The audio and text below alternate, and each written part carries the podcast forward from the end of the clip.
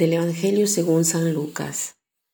En aquel tiempo, cuando Jesús terminó de hablar a la gente, entró en Cafarnaúm. Había allí un oficial romano que tenía enfermo y a punto de morir a un criado muy querido. Cuando le dijeron que Jesús estaba en la ciudad, le envió a algunos de los ancianos de los judíos para rogarle que viniera a curar a su criado. Ellos, al acercarse a Jesús, le rogaban encarecidamente diciendo, merece que le concedas ese favor, pues quiere a nuestro pueblo y hasta nos ha construido una sinagoga. Jesús se puso en marcha con ellos.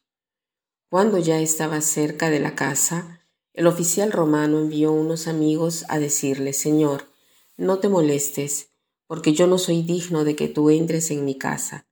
Por eso ni siquiera me atreví a ir personalmente a verte.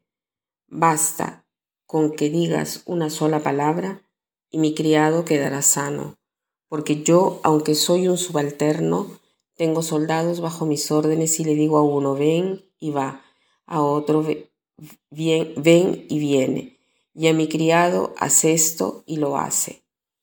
Al oír esto, Jesús quedó lleno de admiración y volviéndose hacia la gente que lo seguía dijo, Yo les aseguro que ni en Israel he hallado una fe tan grande. Los enviados regresaron a la casa y encontraron al criado perfectamente sano. Muchas veces nos preguntamos cómo podemos hacer crecer nuestra fe.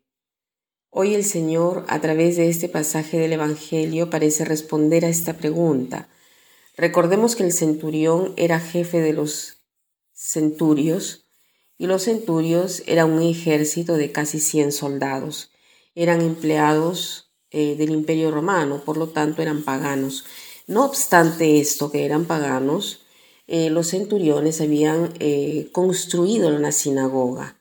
¿no? Quiere decir que sentían una estima, una estimación por el pueblo de Israel. Es más, los ancianos mandados por el centurión hacia Jesús, dicen a Jesús, mira, tienes que hacerle el milagro porque es un hombre que ama a vuestro pueblo, ¿no? Incluso ha hecho construir la sinagoga. Entonces, eh, eh, digamos que ama también cada, eh, el que cada uno tenga el, el lugar de culto, ¿no? O sea, tiene una sensibilidad religiosa muy grande. El centurón, en cambio, oye hablar de Jesús y de sus milagros y está convencido que Jesús puede hacer algo. Y cuando Jesús está por llegar a su casa, él manda a otras personas, porque él no se sentía digno, sino que manda a otras personas a decirle, eh, no te preocupes, porque yo sé que basta una palabra y mi siervo será sanado. Él creía verdaderamente en la potencia de Jesús y esto nos hace entender de que lo veía como Dios, porque Dios en el Génesis, ¿cómo crea?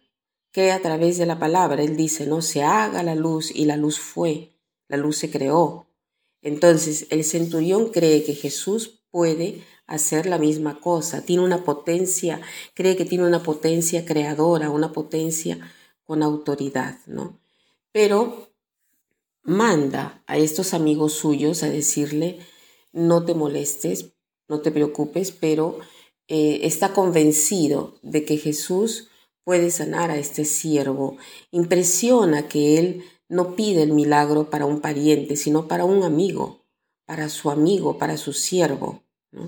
Se ve aquí una gran humildad, como mm, para, como para él cada persona, incluso el siervo, son de igual paridad. No existe tú eres mi amigo y tú eres mi siervo, dos personas diversas. No, para él los dos son iguales. No se siente superior a nadie. Esto quiere decir que el centurión llega a tener fe en Jesús, ayudando con su generosidad y humildad. O sea, para crecer en la fe, debemos crecer en el amor. Más se crece en el amor, más se crece en la fe. Menos amo, más tenemos dudas de fe, más iniciamos a no creer y tanto más no practicamos. Entonces, hagamos hoy el propósito de hacer un acto de caridad, no tanto eh, y no solo para hacer el bien, sino con el objetivo de reforzar nuestra fe. Hagamos una visión precisa eh, de qué cosa podemos hacer hoy para ayudar a alguien, un acto de caridad concreto. Podría ser hacia mi esposa, hacia mi esposo, hacia mis suegros, hacia eh, mis hijos, ¿no?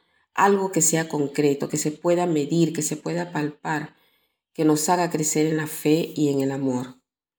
La frase que el centurión ha pronunciado es una frase que debe haber impresionado mucho a Jesús, no tanto así que la iglesia la ha introducido precisamente antes de recibir la Eucaristía, ¿no? Cuando decimos todos en la misa, Señor, no soy digno de que entres en mi casa, pero una palabra tuya bastará para sanarme.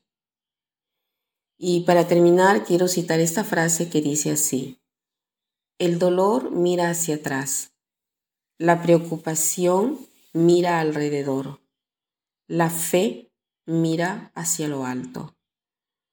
El dolor mira hacia atrás. La preocupación mira alrededor. La fe mira hacia lo alto. Que pasen un buen día.